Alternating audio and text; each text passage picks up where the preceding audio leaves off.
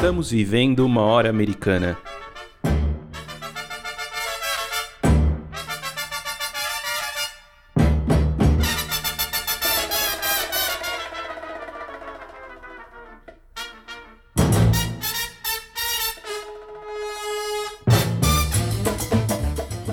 Sejam bem-vindos ao podcast Hora Americana. Aqui trazemos especialistas para conversar sobre diversos temas da história das Américas.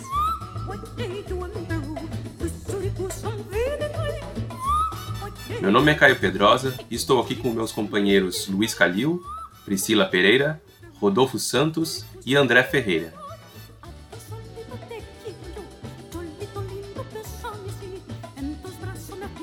No episódio de hoje falaremos sobre o Chile durante o governo da Unidade Popular. E para conversarmos sobre esse tema, convidamos a professora Natália Schmidek, da Universidade de Hamburgo, na Alemanha.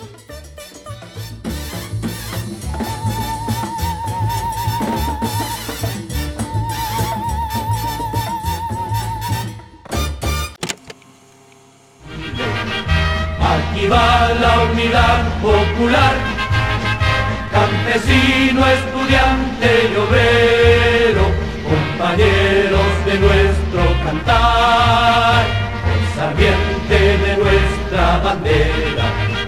La mujer ya se ha unido al clamor, la unidad popular vencedora será tumba del yanqui opresor. Venceremos, venceremos, con Allende en septiembre a vencer. Venceremos, venceremos, la unidad popular al poder. Venceremos, venceremos, con Allende en septiembre a vencer.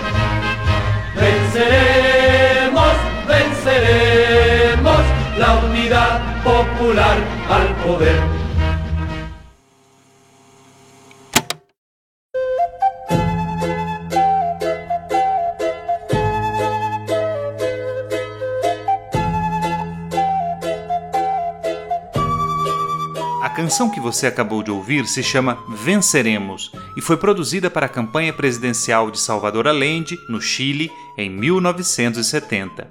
Com composição de Sérgio Ortega e letra de Cláudio Iturra, a música foi popularizada pelos conjuntos musicais Inti e Limani e Quilapayún, ganhando ainda uma segunda versão pelas mãos de Victor Hara, importante nome ligado à canção de protesto e ao movimento conhecido como Nova Canção Chilena.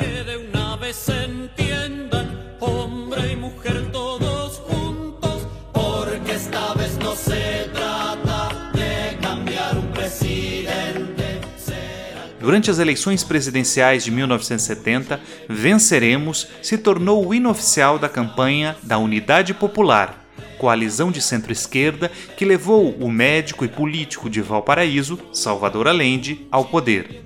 Allende, que fora o fundador do Partido Socialista do Chile, tornou-se o primeiro governante socialista eleito democraticamente no mundo.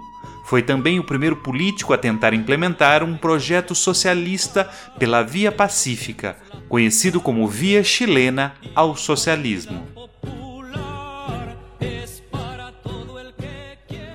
A candidatura de Salvador Allende à presidência do Chile começou a ser projetada um ano antes das eleições de 1970, quando se formou a Unidade Popular. A UP, como também era chamada essa frente ampla, reunia um amplo espectro político, sendo formada pelo Partido Socialista, pelo Partido Comunista, pelo Movimento de Acción Popular, MAPU, pela Acción Popular Independiente, API, e pelo Partido Social Demócrata, o PSD. Em seu programa político, buscava construir um Estado popular e uma economia planificada que permitissem a conformação de uma sociedade, aspas, socialista, antiimperialista, humanista e igualitária, fecha aspas. Já a política cultural da Unidade Popular apostou na democratização do acesso à cultura e à educação, com o objetivo de integrar a questão cultural ao processo revolucionário. Nas eleições presidenciais chilenas de 1970, Salvador Allende, da UP, obteve 36,6% dos votos. Jorge Alessandri, do Partido Nacional, e Radomiro Tomic, da Democracia Cristã, obtiveram, respectivamente, 34,9% e 27,8% cada um. Como nenhum candidato obteve maioria absoluta, foi necessário que o Congresso Nacional chileno escolhesse o candidato que seria presidente entre os dois primeiros colocados.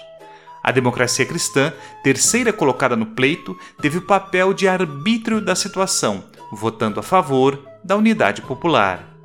No entanto, antes da votação final, um comando da organização paramilitar de extrema-direita Pátria e Libertad sequestrou e assassinou o comandante em chefe das Forças Armadas, o general René Schneider, com o objetivo de evitar a vitória de Allende.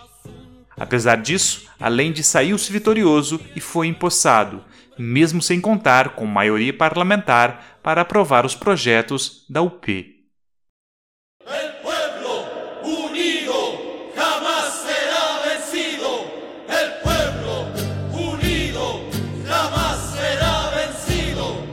Passado o triunfo eleitoral, o governo eleito publicou as suas 40 medidas imediatas, que incluíam, por exemplo, trabalho para todos, distribuição diária de meio litro de leite para cada criança e uma política de reforma agrária.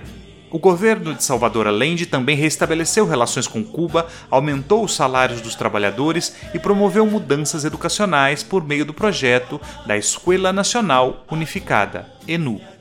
Houve, além disso, a nacionalização do cobre e a estatização de setores estratégicos, o que mexeu com poderosos interesses de empresas estadunidenses que possuíam monopólios em áreas como a mineração e a telefonia.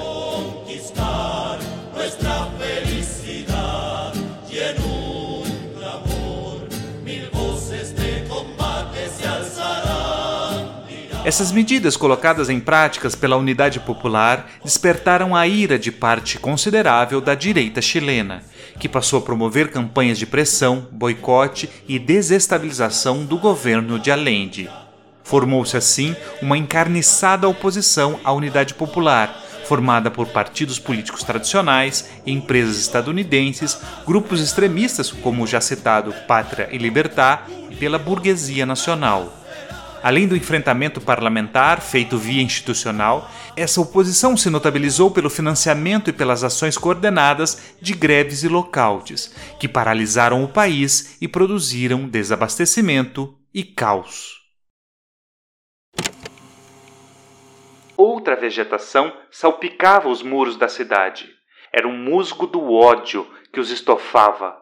Cartazes anticomunistas que gotejavam insolência e mentira, cartazes contra Cuba, cartazes antissoviéticos, cartazes contra a paz e a humanidade, cartazes sanguinários que previam degolas e jacartas. Esta era a nova vegetação que degradava os muros da cidade. Recuerda como era Chile antes del 60, Don Salvador.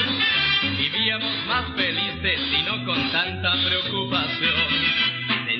Carne y leche y no existía el interventor. E mire agora como estamos, não dá pena, Salvador. Nesse trecho que você acabou de ouvir, o poeta chileno Pablo Neruda aborda em suas memórias o clima de conflagração social e polarização política vividos pela sociedade chilena nos meses finais do governo da Unidade Popular. Neruda chegou a comparar o que se passava no Chile com a violência da campanha hitlerista pré-Segunda Guerra Mundial. Com efeito, as dificuldades para além de governar foram se tornando cada vez mais evidentes e tempos difíceis se avizinhavam no Chile.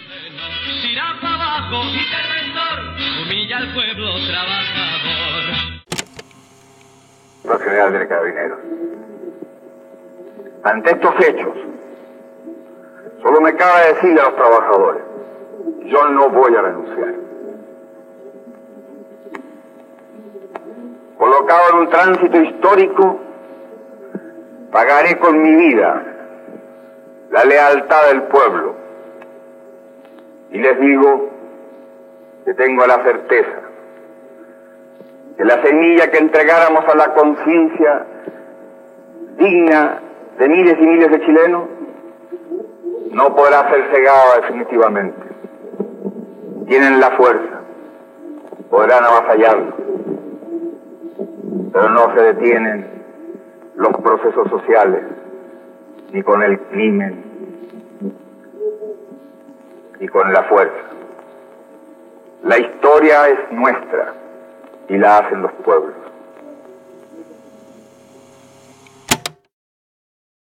No dia 11 de setembro de 1973, se encerrou a experiência da Unidade Popular e de sua via chilena ao socialismo. El canto se hizo silencio, mil manos quedaron frías, cayó violenta la noche sobre miradas vacías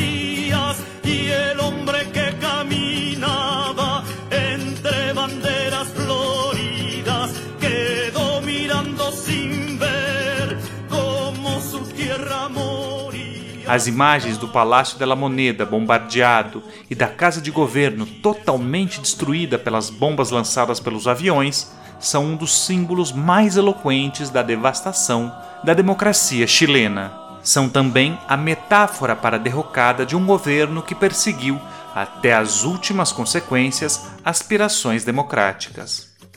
No processo de produção de um imaginário social e político sobre esse golpe de Estado, juntam-se imagens como da queima pública de livros, das detenções arbitrárias e a do general Augusto Pinochet, com seus óculos escuros personificando o clichê do ditador.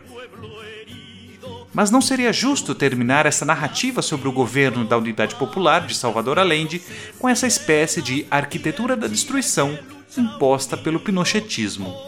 Porque o golpe de Estado de 11 de setembro de 73 longe de ser um desfecho natural de um governo débil e que estaria fadado ao fracasso, foi o início de uma outra história, que jamais poderia opacar a importância que teve a experiência da unidade popular.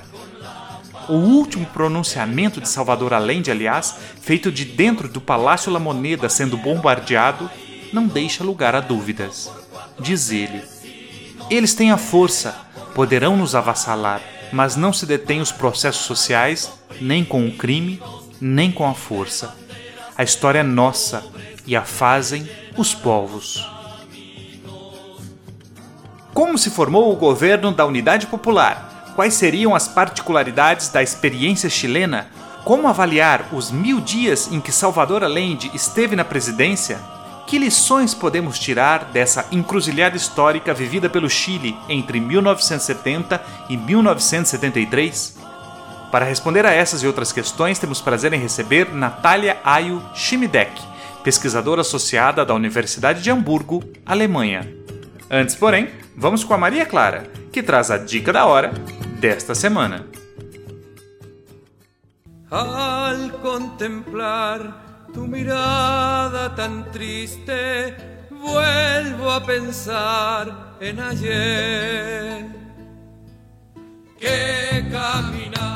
A dica cultural de hoje é o livro Chilean New Song and the Question of Culture in the Allende Government Voices for a Revolution. Lançado pela Lexton Books Editora em janeiro de 2022, a obra, publicada pela nossa convidada, relaciona-se diretamente com a sua trajetória de pesquisa. No livro recém-lançado por Natália, a historiadora foca no diálogo e dinâmicas entre os campos culturais e políticos da primeira metade dos anos 70 no Chile, sobretudo no que se refere às conexões entre os integrantes da nova canção chilena e os integrantes do governo da Unidade Popular, a UP.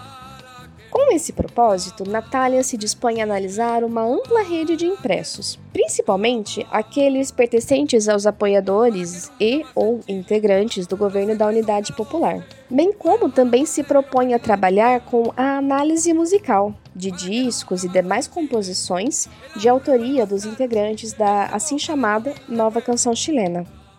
Desse modo, Natália demonstra que os artistas influenciavam diretamente o pensamento político e, sobretudo, as políticas culturais do governo da Unidade Popular. Ou seja, Natália demonstra que, mais do que engajar os eleitores por meio de concertos, músicas e da canção de protesto, os integrantes da nova canção chilena influenciavam também o próprio pensamento político do governo, Assim sendo, Natália inova ao observar um processo de culturalização da política, para além da politização da cultura, bem como aponta como estas dinâmicas estavam conectadas e, de certa forma, se retroalimentavam no Chile no começo dos anos 70.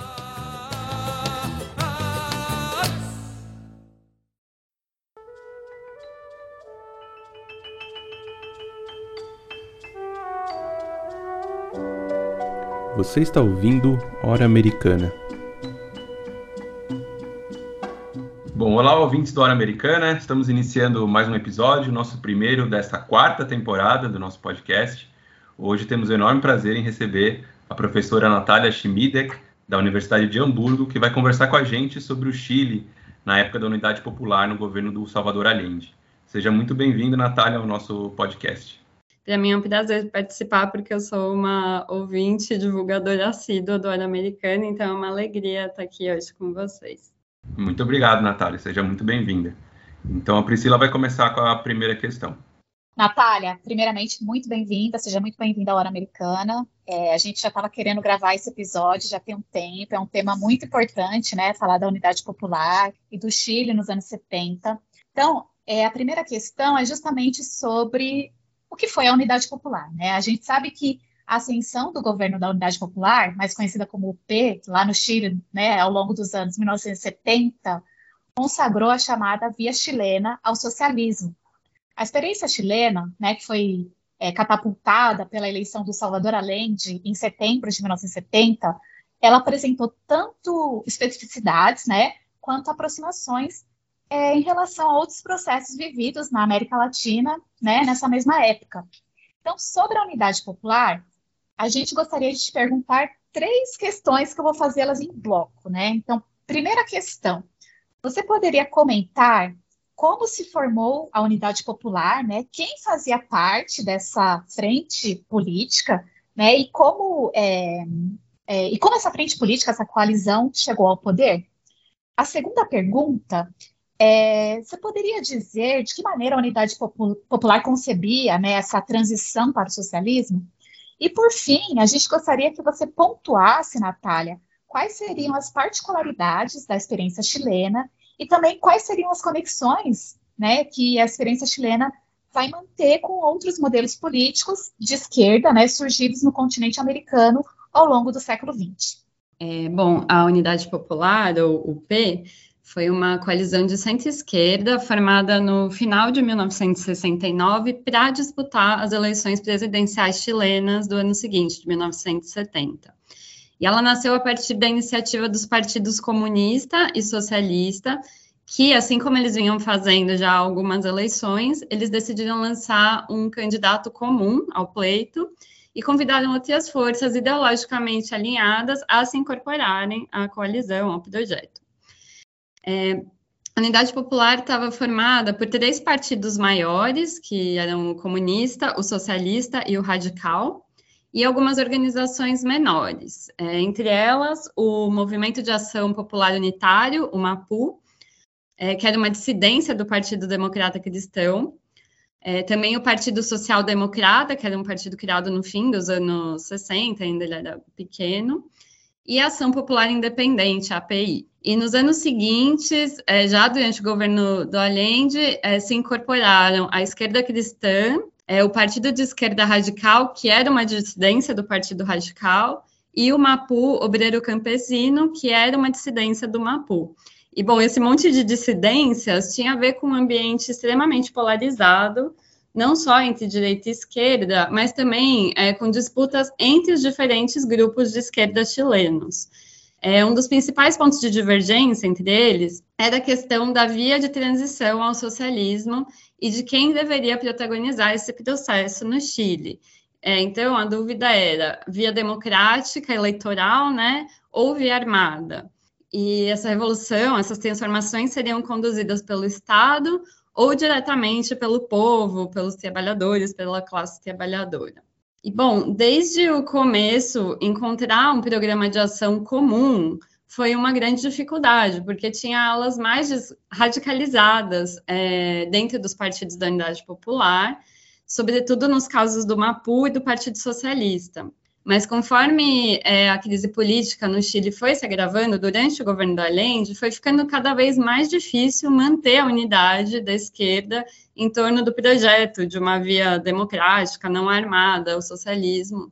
Aí eu entro nesse tema, porque justamente a proposta da unidade popular, então esse projeto que essas diferentes organizações de esquerda abraçaram, foi essa via chilena ao socialismo é, que se propunha a implementar, então, o socialismo no país, respeitando a institucionalidade democrática. Ou seja, nesse projeto, as transformações se dariam de uma maneira gradual e seriam conduzidas pelo Estado respeitando o jogo democrático, ou seja, tendo que negociar com a oposição ou vencê-la nas instâncias eleitorais e democráticas. E, bom, essa proposta se diferenciava muito né, dos modelos soviético, chinês e cubano, que foram resultado de revoluções armadas e resultaram em governos de partido único. E foi justamente por sua originalidade, ou seja, por ser algo que ainda não tinha sido tentado naqueles termos, que a proposta da unidade popular suscitava tanta desconfiança, mas ao mesmo tempo também dava esperança para aquelas pessoas que haviam se desiludido com outros processos revolucionários. E bom, sobre as conexões com outros modelos políticos de esquerda do continente, eu acho que o caso mais interessante para comentar é o da Revolução Cubana. É, a tese de que uma transição pacífica ao socialismo seria possível no continente era antagônica com o que Cuba vinha afirmando desde meados dos anos 60, quando ela buscou exportar o seu modelo revolucionário, apoiando movimentos guerrilheiros em diferentes países latino-americanos. Só que o cenário de começo dos anos 70 já era diferente, né? A grande maioria dessas guerrilhas tinha sido derrotada e forças de esquerda chegaram ao poder por outros caminhos, como é o caso do militar nacionalista Velasco Alvarado no Peru. E nesse contexto, bom, embora as contradições entre os dois modelos fossem inegáveis, os governos chileno e cubano usaram uma estratégia de se apoiar mutuamente, afirmando que as diferentes vias revolucionárias corresponderiam às especificidades nacionais. E, bom, isso funcionou em parte, mas não foi o suficiente para fazer a esquerda mais radical chilena abraçar de vez o projeto da Via Pacífica e, ao mesmo tempo, a direita chilena se aproveitou dessa aproximação com Cuba para denunciar que, na verdade, a UP nunca pretendeu seguir o caminho democrático, estaria organizando uma revolução armada auxiliada pelo Fidel Castro. Então, o que a gente observa entre 70 e 73, né, que é o período de governo da Unidade Popular, na figura do Allende, é um acirramento da polarização política no país que foi conduzindo a uma situação de ingovernabilidade, mas eu posso falar mais sobre isso depois. Olá, Natália, muito obrigada por estar aqui presente conosco. É, vou partir para a nossa segunda pergunta, e ela diz respeito à figura do Salvador Allende. Nesse sentido, uma figura central para a gente entender o governo da Unidade Popular é a de Salvador Guillermo Allende Gossens, o Salvador Allende. É interessante notar que Allende foi eleito apenas na sua quarta disputa à presidência da República, sendo, portanto, um personagem bastante conhecido entre os chilenos quando a sua candidatura fora lançada em 1970. Você poderia dizer quem era Salvador Allende e qual o caminho que ele percorreu para se tornar uma importante liderança política no Chile? Também poderia comentar como foi sendo construída essa unidade em torno da figura dele?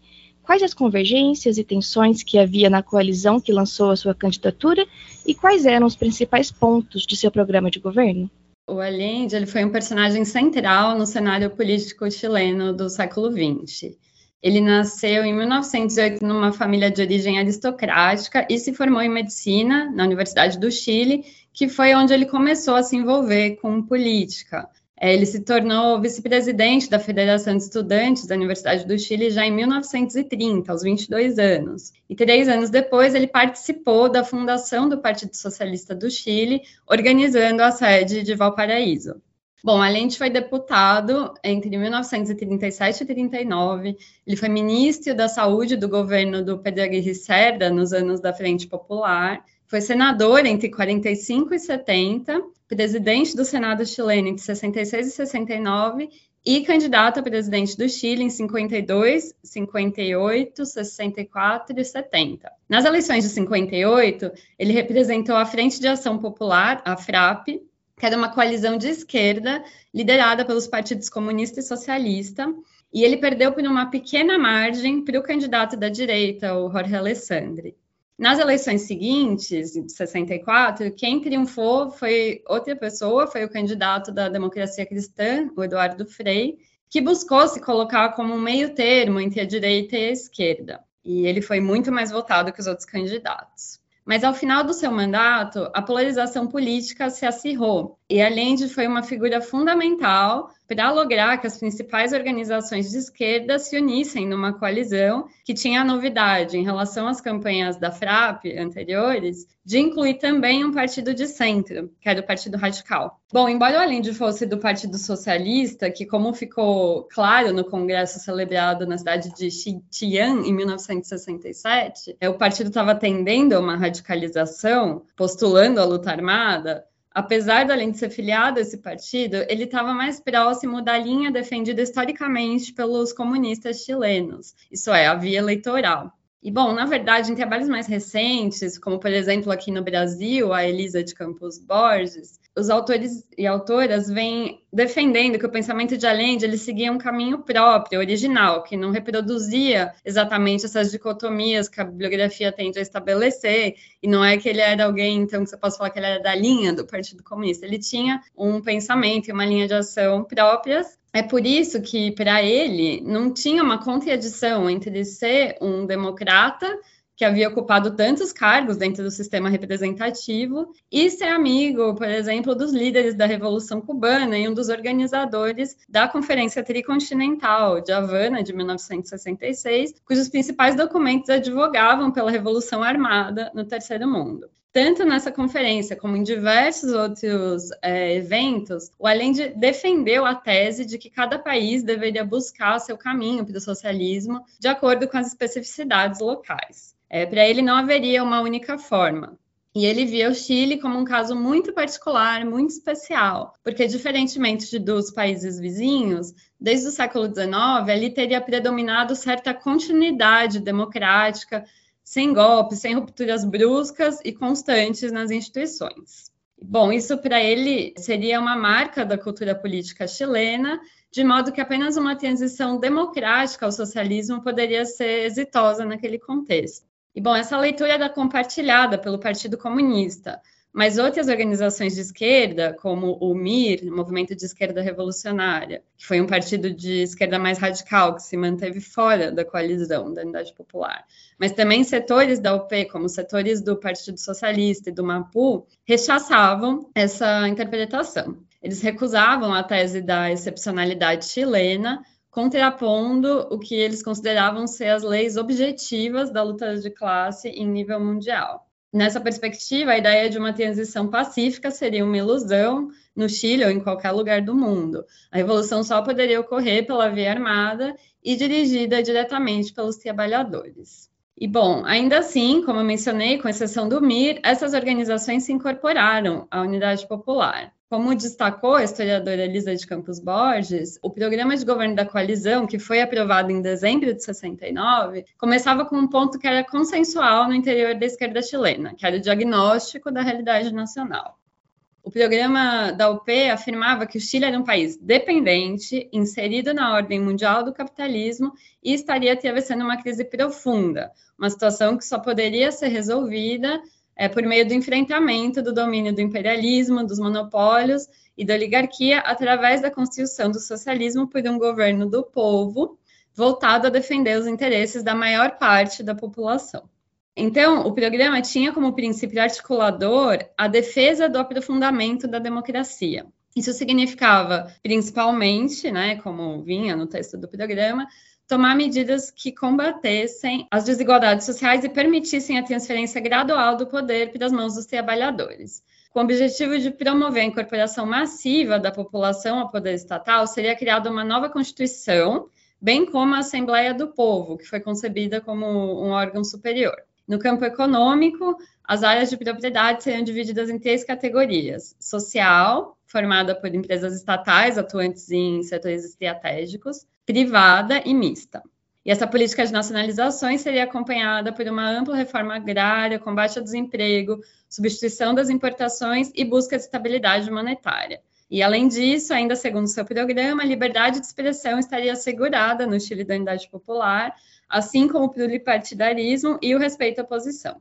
Mas, bom, essa era a proposta apresentada no programa de governo, só que logo ficou claro que seria muito difícil levar a cabo as transformações desejadas por essa via, o que fez com que diferentes grupos dentro da coalizão passassem a pressionar por um abandono dos princípios do programa, por exemplo, por um maior controle da oposição. Mas o Allende sempre se opôs a essas demandas. Natália, já deu para perceber nesse começo da entrevista que o período que a gente está abordando de ascensão da unidade popular ele é um período de intensa participação social, uma efervescência cultural, política que estava acontecendo no Chile já há um bom tempo. A gente já teve aqui no programa a professora Karine Dalmas, que comentou um pouco sobre o Chile nessas últimas cinco, seis décadas, e fala sobre essa efervescência, sobre uh, o engajamento juvenil, na parte artística, por exemplo, as brigadas moralistas. Pegando esse tema, você poderia falar um pouco mais sobre esses setores sociais que emergiram no cenário político chileno durante esse processo de construção da unidade popular e qual era a relação que eles mantiveram com, ou as relações que eles mantiveram com o governo de Salvador Allende? Se durante os anos 50 a juventude emergiu é, em nível mundial, sobretudo como um público consumidor, né, com uma identidade muito ligada à moda e à música, por exemplo, na década seguinte, a gente vê um processo de politização, isso é bastante claro no caso do Chile. Ali, a chamada questão jovem começou a adquirir relevância já em finais do mandato do Jorge Alessandri, que foi presidente do Chile entre 52 e 58. Mas foi no governo seguinte, comandado pelo democrata cristão Eduardo Frei, que a juventude conquistou um espaço político significativo. O Frei desenvolveu um conceito de pátria jovem, e convocou os jovens a atuarem como protagonistas de uma nova alvorada que estaria sendo aberta pelo seu governo. E esse apelo ficou muito evidente na Marcha da Pátria Jovem, que foi uma marcha constituída por cinco colunas de pessoas que marcharam por meses, levando a mensagem do Frei a diversas localidades do país, né, no contexto eleitoral. E essas colunas convergiram em Santiago em julho de 64, quando o Frei fez um grande discurso. Bom, a partir de então, os jovens não somente adquiriram protagonismo no discurso político, mas também buscaram uma participação real na tomada de decisões políticas, é, desenvolvendo suas próprias organizações. Na segunda metade dos anos 60, foram criadas muitas das chamadas juventudes políticas chilenas, é, que começaram a, manifestar explicitamente sua adesão a novos modelos ideológicos e de, ação política, atuando como organizações com uma identidade própria, em alguns casos, chegando a se desprender dos partidos tradicionais nos quais elas se originaram. Então, esse é um fenômeno que acontece em partidos de diferentes. É, bom, de diferentes lados né, do espectro político, essa questão, essa ruptura geracional que faz com que, em alguns casos, é, se criem alas jovens nos partidos, e em outros casos, é, os jovens saiam e vão formar seus próprios partidos. E, bom, no caso da esquerda, a gente também não pode esquecer a forte influência da Revolução Cubana, né, que foi protagonizada por jovens idealistas. Bom, como eu já comentei, a parte mais radicalizada dessa juventude de esquerda não aderiu ao projeto da Unidade Popular, mas tantos outros, sim, se envolveram fortemente na campanha e no governo do Allende. É, as juventudes comunistas do Chile, por exemplo, que era a ala de jovem do PC, elas conseguiram eleger representantes no Congresso e no Senado e também protagonizaram diferentes iniciativas, sobretudo no campo cultural, antes e durante o governo da Unidade Popular. Por exemplo, é, em 1968, a Rota, né, é, J, como era conhecida, Juventudes Comunistas do Chile, criaram um selo discográfico que se chamou primeiro Rota Rota e depois DICAP, Discoteca do Cantar Popular. E era um selo que eu trabalhei bastante na minha pesquisa, porque foi o principal divulgador da nova canção chilena, né? A maioria do catálogo da DICAP estava dedicada aos músicos da nova canção chilena, mas também tinha outros repertórios ali. Então, essa foi uma iniciativa das Juventudes Comunistas do Chile, e em 71 elas passaram a editar uma revista chamada Ramona, que era uma revista dirigida à juventude e era bastante interessante porque ela mesclava temas políticos com música, moda, esportes, etc. Então, tem esses exemplos no campo cultural, mas fora isso, a Rota organizou vários comícios em apoio ao Allende, organizou trabalhos voluntários, atividades nas universidades, enfim, várias iniciativas voltadas a contribuir é, diretamente com a via chilena ao socialismo.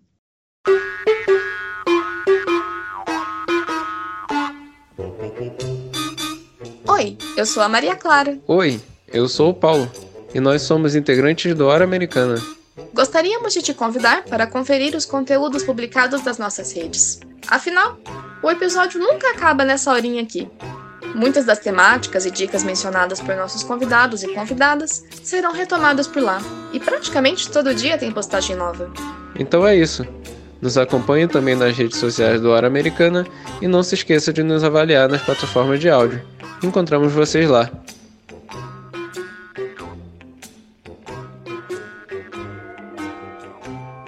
Bom, Natália, como você já vem comentando nas, nas questões anteriores, é, fica muito evidente né, que essa experiência chilena ela foi é, algo muito, muito impactante, né? não só quando a gente pensa especificamente no Chile, mas é, mais amplamente na América Latina. E como teve um caráter de uma certa novidade, né, de uma busca de algo que, é, por mais que tivesse, claro, impacto de outros espaços né, no mundo e de outras ideias, é, foi algo que trouxe algo de muito, muito novo né, para a gente pensar é, a história latino-americana e a história mundial em geral naquele, naquele contexto. E um dos aspectos em que isso vai ficando mais evidente é quando a gente pensa na questão cultural, porque aquele foi um momento de muita efervescência cultural, né, que resultou em formas criativas de se imaginar o exercício do poder, né, político e mesmo o desenho da vida em sociedade. E a vitória então do governo da Unidade Popular significou então não só a ideia de construir uma nova sociedade, mas também de formar uma nova cultura em um homem novo, né? Então eu queria te perguntar qual o lugar que a cultura ocupou né, no governo do, do, Salvador Allende. Você poderia dizer como que se estruturou a política cultural da Unidade Popular e quais foram esses, os principais debates que envolveram essas questões culturais, né, como os intelectuais trataram essa, essas questões, sobretudo no campo da, da esquerda chilena naquele momento. Para mim é um prazer especialmente falar sobre o campo cultural, que é o terreno que eu estudei por mais tempo, né, e que eu tenho um certo encanto pelo tema. É, bom, o programa da Unidade Popular, se você ler esse documento que eu comentei que foi assinado pelos diferentes partidos da coalizão e divulgado no, em dezembro de 69, você nota que ele é bastante contraditório nesse quesito. Porque, embora ele afirmasse a importância da cultura no processo revolucionário, atribuindo aos intelectuais e aos artistas um lugar de vanguarda, não existia ali uma proposta específica sobre é, como se daria a formação desses novos valores almejados, esses novos valores que seriam coerentes com esse novo Chile que eles buscavam construir. E, bom, na verdade, além do programa, a gente fica com a impressão de que as mudanças no campo cultural elas ocorreriam de forma natural, conforme o processo revolucionário avançasse, ou seja, não demandariam um planejamento específico. Mas ainda assim, é, o programa da Unidade Popular toca no tema. Ele fala, por exemplo, em incorporar as massas à atividade intelectual e artística e propõe a criação de centros de cultura popular. Isso no programa. Posteriormente, em 1971, a Unidade Popular lançou uma lista das 40 medidas imediatas de governo. E uma delas é, tinha a ver com o campo da cultura. Tinham duas outras que tinham a ver com educação, mas uma tinha a ver com o campo da cultura, que previa a criação de um Instituto Nacional da Arte e da Cultura, o INAC, além da proliferação de escolas de formação artística por todo o Chile. Mas, bom, o INAC nunca chegou a se concretizar, ele nunca foi criado. E de resto, com exceção do Partido Comunista, a gente também olha, lembrando que é um governo de uma coalizão, então, para além do, das medidas tomadas pelo Allende, pelo, em nome do governo inteiro, a gente também tem que olhar para as diferentes iniciativas dos diferentes partidos que compunham a coalizão, né? Foi uma pergunta que eu me fiz também nas minhas pesquisas, se os partidos também tinham suas políticas culturais, o que, que eles fizeram nesse terreno entre 70 e 73. O que eu concluí é que, com exceção do Partido Comunista, os partidos integrantes da UP tomaram poucas iniciativas próprias no campo cultural. Mas, devido à política de cotas, que previa que os diferentes partidos da coalizão eles participassem em cargos é, eles dividissem né, entre si cargos em instituições públicas, devido a essa política, é, os representantes dos outros partidos acabaram ocupando também cargos em instituições como, por exemplo, a Editora Nacional Kimantu. É, essa editora, ela chamava Zig Zag, era uma empresa privada, e ela foi estatizada pelo governo da Unidade Popular já no começo de 71, ou seja, no começo do governo, né? E aí, então, na hora de planejar as coleções de livros e outras publicações dessa editora, as diferentes visões sobre as vias revolucionárias vieram à tona. E como resultado, a Kimantu publicou tanto os chamados clássicos da literatura universal, como manuais de educação política que tinham no horizonte o poder popular, ou seja, essas divergências, essas diferentes leituras sobre o processo chileno, elas também apareceram nas iniciativas culturais, e é muito evidente no caso da Quimantu. E, bom, essa falta de diretrizes claras por parte do governo, a sua falha em implementar certos projetos, desencadearam uma forte reação por parte de artistas, escritores e acadêmicos de esquerda, né? Que passaram a pressionar o governo por uma maior atenção ao campo cultural e a propor diferentes ideias nesse sentido. Em 72, a editora Kimantu, que tinha sido nacionalizada no ano anterior, como eu já comentei, passou a publicar uma revista chamada La Quinta Rueda, cujo título ironizava a falta de compromisso estatal com a cultura, é, como se essa fosse a quinta roda do carro, ou seja, algo de que daria para se prescindir. E desde a sua primeira edição, a revista perguntou onde está a política cultural, além de publicar opiniões de diferentes intelectuais e divulgar iniciativas que estavam sendo levadas a cabo no campo da cultura por vários atores sociais. E essa cobrança em relação ao governo persistiu em boa parte da historiografia sobre a unidade popular.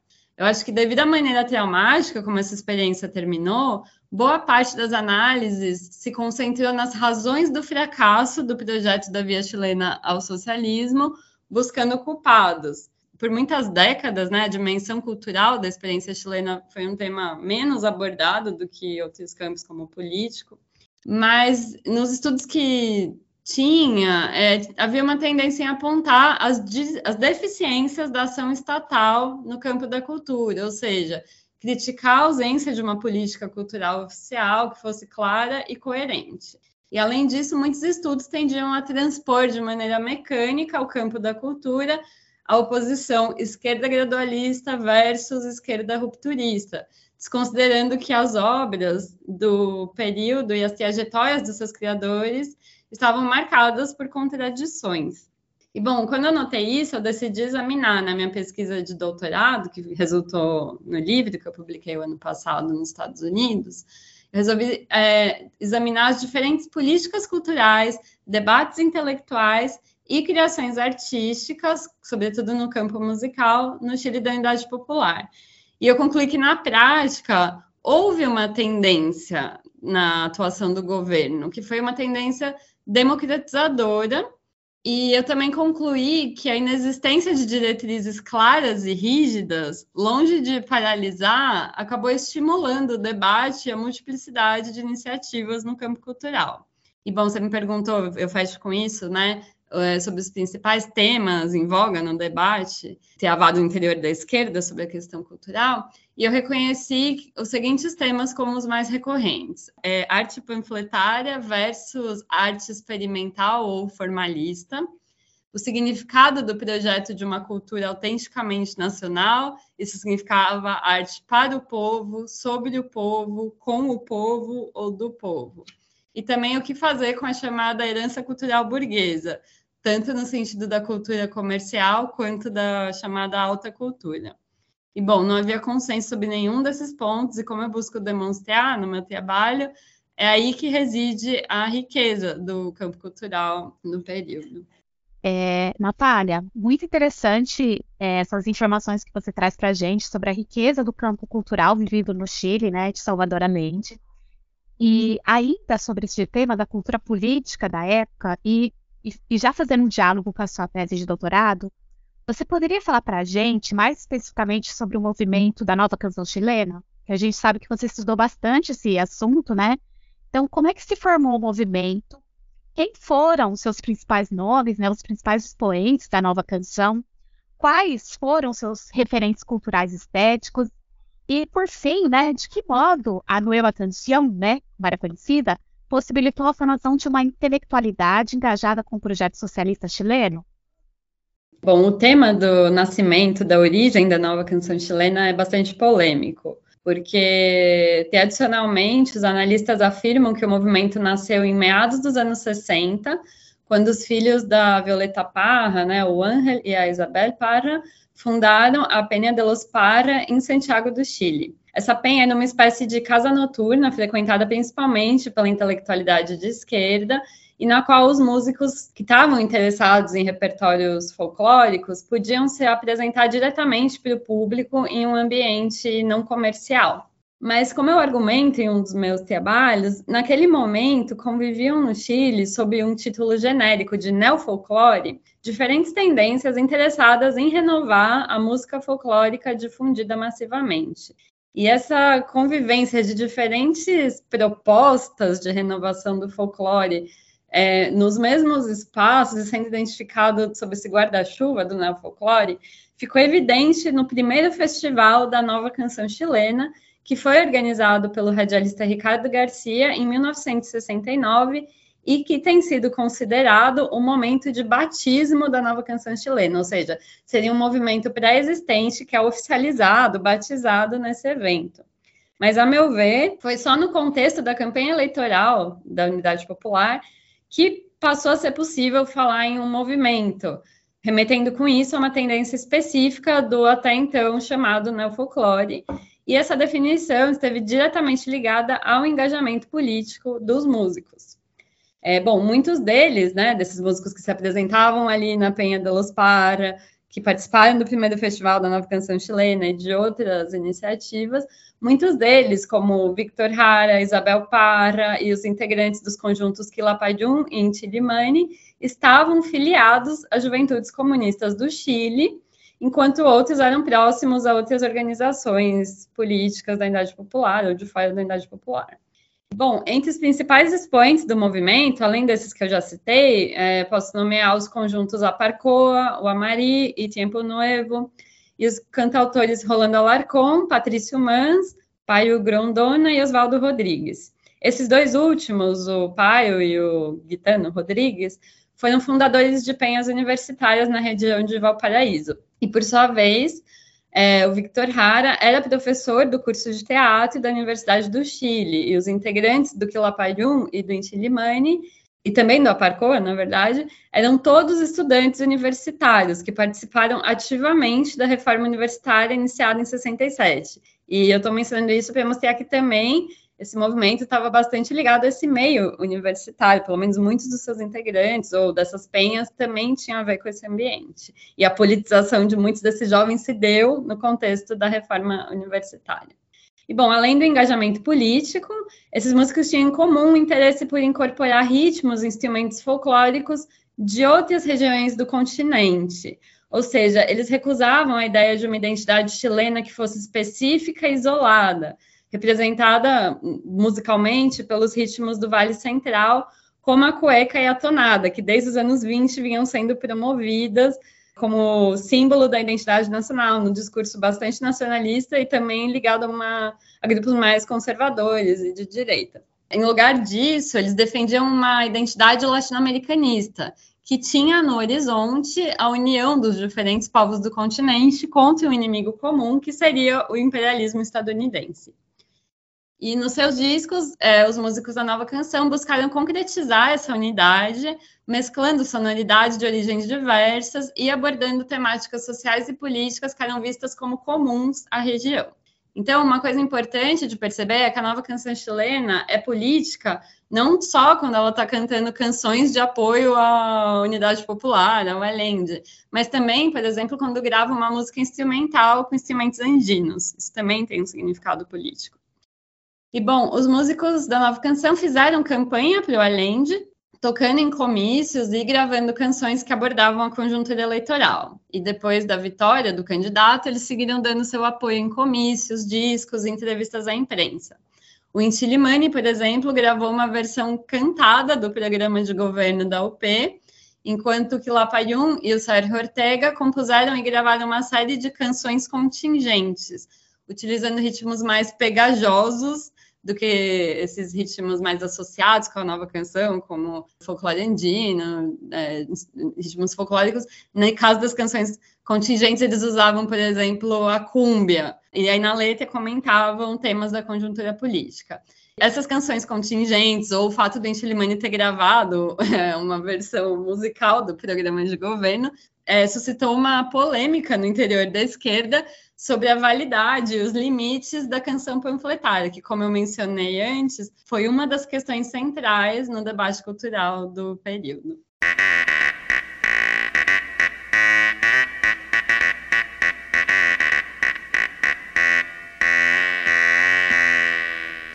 Você está ouvindo Hora Americana.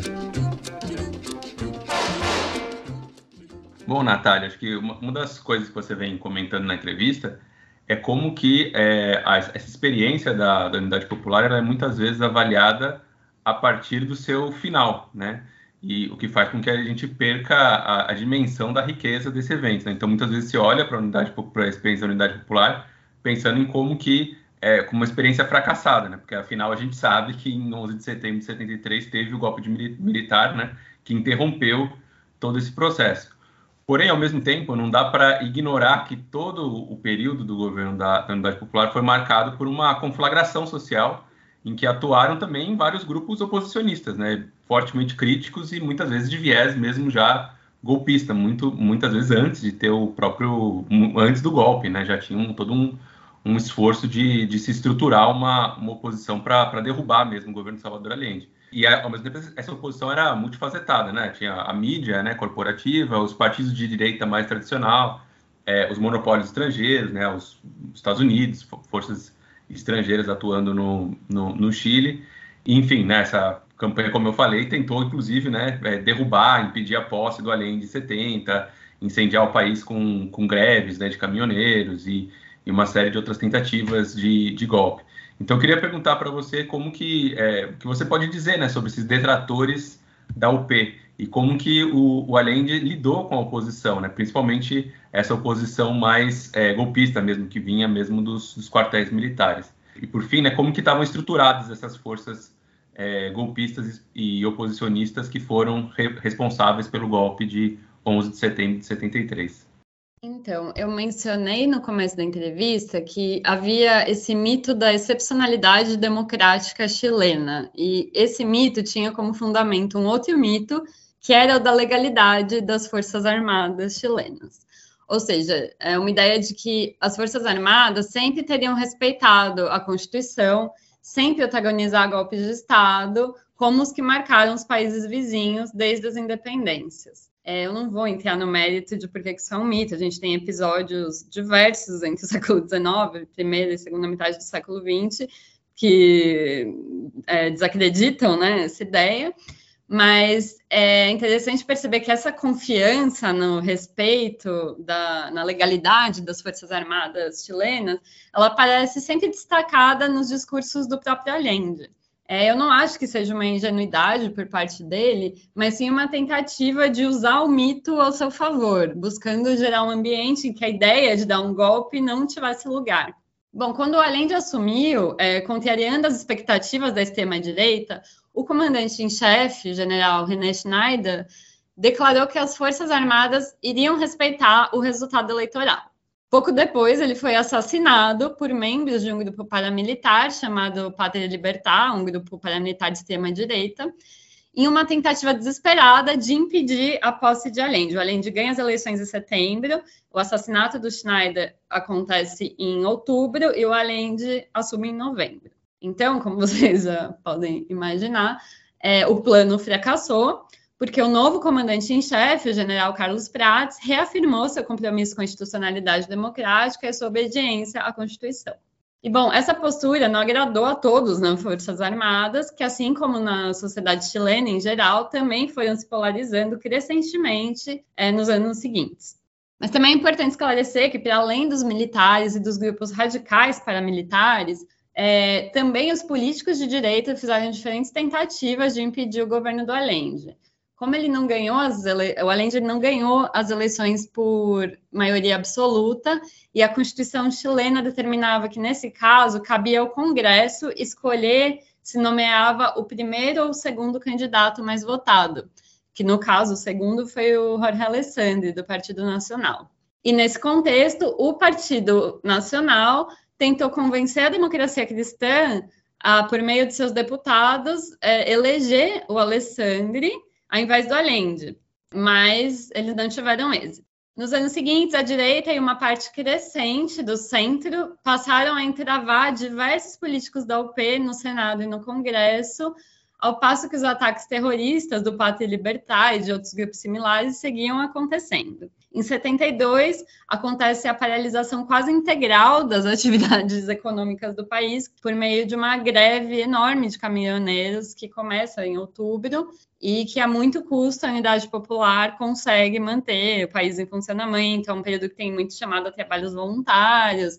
Então, se vence, de certa maneira, essa crise, mas não consegue segurar é, a crise de desabastecimento, que tem origem nisso e em outros fatores também. Então, vai aumentando também a insatisfação e o desespero dos setores da oposição. Em começo de 73, ocorreram eleições parlamentares no Chile e elas foram muito decisivas, porque, assim, se a oposição conseguisse dois terços dos votos, dos lugares, ela conseguiria depor Allende constitucionalmente mas isso não aconteceu. É, a oposição, ela se une, né, a democracia cristã se junta com o Partido Nacional para fazer uma, um partido de oposição. Eles conseguem a maioria dos votos, mas não o suficiente, não os dois terços. Então, ficou claro que a única forma de impedir o governo do Allende seria dar um golpe. Em 29 de junho de 73, quando o país enfrentava uma forte crise política e econômica, ocorreu o tanquetaço, que foi um levantamento do regimento blindado número 2. Ele foi contido pelas forças leais ao comandante em chefe, o general Prats, e o Allende reagiu declarando estado de sítio e incorporando mais militares ao seu gabinete, que é algo que ele já vinha fazendo desde o começo do ano. Bom, após o tanquetaço, o general Prats passou a sofrer ameaças e atentados cada vez mais frequentes, e isso levou a finalmente renunciar em 23 de agosto. Ele foi substituído pelo general Augusto Pinochet, que decidiu se unir às forças golpistas que derrocaram o governo no dia 11 de setembro. Então, é importante perceber duas coisas. Primeiro, que por muito tempo as Forças Armadas estiveram divididas e várias tentativas fracassaram antes do golpe se concretizar. E segundo, o Pinochet não foi uma peça central desde sempre. Ele se uniu de maneira oportunista a um plano traçado por outros e acabou se impondo como primeiro mandatário como resultado é, das disputas internas entre os golpistas. E, bom, além disso, cabe reforçar que os setores da sociedade civil também tiveram uma importante participação na derrocada do Allende, né? fosse por meio de boicotes no parlamento ou de atos terroristas, fosse organizando protestos contra o governo, entre os quais eu destacaria a Marcha das Panelas Vazias, né, a Marcha das Cacerolas, que foi protagonizada por mulheres no final de 71, ou, por exemplo, fazendo uma campanha mediática difamatória, como aquela levada a cabo pelo jornal É o Mercúrio. Enfim, por diferentes caminhos, é, vários grupos da sociedade civil contribuíram para gerar um clima de ingovernabilidade e, por vezes, incitaram diretamente os militares a darem um golpe. E esse fato foi usado por eles, pelos militares, para buscar legitimar uh, as suas ações. Natália, em 2020, a UP completou 50 anos. Este marco foi celebrado em distintas partes da América Latina e resultou em muitos eventos acadêmicos inclusive em um organizado por você, e, na, em análise sobre a experiência socialista chilena. Nas avaliações feitas, um caminho analítico comum foi se pensar o caso chileno a partir de seu fim trágico, que culminou no golpe de 11 de setembro de 1973. No entanto, analisar o governo da UP a partir do seu desenlace, ou seja, a ditadura pinochetista, pode eclipsar a novidade e vigor que foi a experiência chilena, além de impossibilitar um exercício de compreensão da historicidade do movimento vivido ao longo dos três anos que durou o governo Allende. Quais as leituras a esquerda chilena fez no contexto pós-golpe de 1973? Essa leitura sofreu mudanças ao longo do tempo? E você? Que avaliação você faz dos 50 anos da Unidade Popular? É, essa pergunta é ótima e, de certo modo, eu acho que eu já comecei a responder quando eu falei sobre as análises centradas no campo cultural. Então, sim, eu estou de acordo que por muito tempo teve uma tendência a analisar os anos da UP a partir do seu desenlace e com muito julgamento de valor, apontando culpados. Além disso, a ênfase quase sempre recaiu nos atores políticos formais, ou seja, os partidos de direita, centro e esquerda. Eu diria que, embora tenha havido trabalhos importantes desde os fins dos anos 80, esse cenário começou a mudar de maneira mais clara e orgânica nos últimos 15 anos.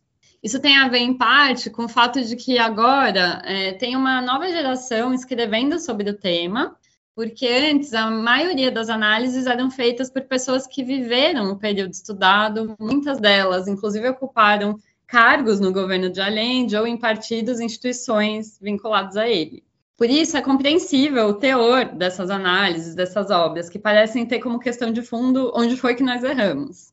E, bom, ao fazer esse exercício, alguns concluíram que o problema foi a esquerda não ter realmente se unido em torno do projeto da via democrática ao socialismo, ou seja, o problema seriam os setores que ficaram pressionando todo o tempo pela radicalização do processo. Outros autores concluíram exatamente o contrário, que o erro teria sido querer se manter no marco democrático, que seria uma ilusão, e que não aproveitaram aquele momento de hegemonia para armar os trabalhadores e instaurar o poder popular. Outras interpretações questionaram o centro político por ser incapaz de, de desempenhar um papel mais moderador e outras ainda buscaram explicar os eventos chilenos a partir dos interesses e ações da direita em conchavo com o imperialismo estadunidense. Essas leituras sofreram mudanças no decorrer do tempo e é impossível analisá-las sem pensar no contexto em que as obras foram escritas. Por exemplo, no contexto da campanha pelo No, que buscava destituir o Pinochet por meio do plebiscito de 88, alguns autores preocupados em unir a esquerda relembraram do erro que foi ter se dividido durante a Unidade Popular. Ou seja, obras escritas naquela conjuntura tendiam a interpretar a Unidade Popular de uma maneira a ter lições para o presente. E, bom, como eu disse, nos últimos anos, os estudos sobre a UP passaram a adotar novas perspectivas, que são resultados de uma mudança geracional, são resultado de uma maior passagem do tempo, né? Os episódios não aconteceram agora, e nesse momento a gente já está há 50 anos, então isso traz é, novas perspectivas também. E, na verdade, vale mencionar que é na conjuntura dos aniversários do golpe, 30 anos, 40 anos, 50 anos de 73, que uma quantidade maior de obras é publicada, maior até do que as que são publicadas no aniversário de 70. Então, eu acho que esse ano vai sair bastante coisa que ainda está inédita. Eu fico feliz também de que acabou é, ficando essa entrevista para agora, para 2023, que já entra nesse marco também. Eu acho que vai sair bastante coisa. Mas, de maneira geral, é, a gente observa nesses últimos 15 anos um interesse por temáticas e atores mais variados, como, por exemplo, a política externa da unidade popular, ou suas incursões no terreno tecnológico. Tem um livro super interessante, escrito por uma pesquisadora estadunidense, sobre o projeto CyberSim, que foi aí uma empreitada tecnológica voltada a organizar uma economia planificada. Também trabalho sobre o movimento de pobladores, sobre, sei lá, grupos de teatro amador, o trabalho de extensão cultural das universidades chilenas. Então, os temas vão se diversificando. E o enfoque, assim, o que eu penso que ainda está muito incipiente, que está começando meio lentamente, acho que é o enfoque de gênero e também os estudos sobre os Mapuche e outros povos indígenas, né, é, no contexto da Idade Popular.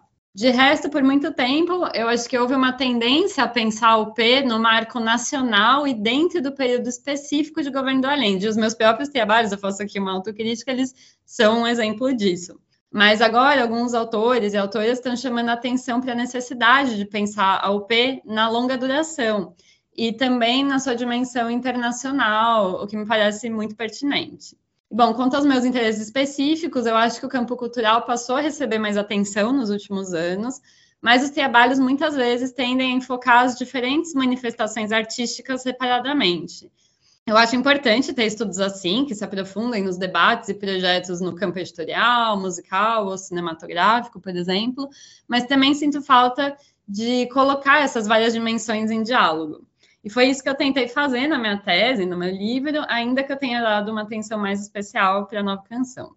E, bom, é difícil essa pergunta sobre a minha avaliação pessoal dos 50 anos da UP. Eu acho que os protestos que eclodiram no Chile em 2019 deixaram claro que, embora tenha sido curto, né, esse período ainda tem um peso importante como referencial para os setores interessados em transformar a sociedade chilena e combater é, os males do neoliberalismo. Mas, ao mesmo tempo, ficou claro que não faz sentido olhar romanticamente para o passado e tentar tirar dali uma fórmula de luta e resistência.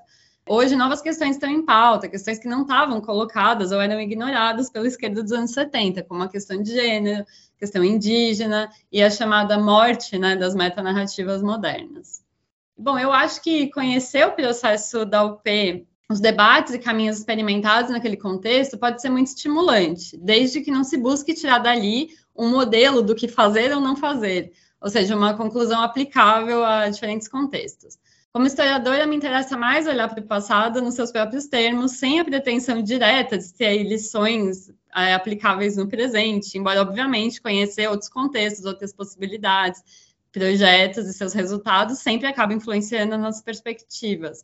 E eu acho que o que eu mais aprendi, incorporei até depois de tantos anos estudando esse tema, é que a tendência a encarar as coisas de uma forma muito dicotômica, desconsiderando complexidades, é muito perigosa.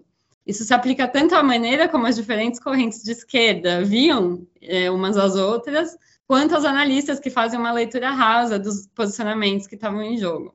E por outra parte, com isso eu termino, é, ter estudado o campo artístico me ensinou a relativizar a noção de fracasso da experiência chilena, porque muita coisa legal foi gestada naqueles mil dias. Algumas tiveram algum tipo de continuidade a longo prazo e outras não.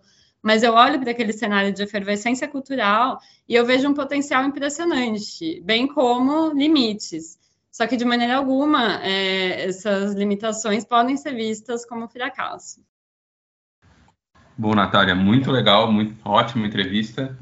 Eu destaco isso, né? Essa vida, né, que ainda existe, né, em, em relembrar, em pensar, em discutir é, esse período, né? Que eu acho que o seu trabalho traz isso muito bem, né? Em, em revelar também muitas coisas que às vezes é, passam despercebidas dessa dessa experiência e que são muito ricas, né? Eu acho que realmente o estadista social demonstrou isso, né? A riqueza cultural ficou mais que evidente, a validade, a a potência né, da, da cultura daquele período ficou muito muito evidente aí no, nos anos recentes no Chile, né? Então é, é muito muito bacana mesmo poder poder discutir esses temas, né? E, e buscar uma outra uma outra forma de, de entender esse período.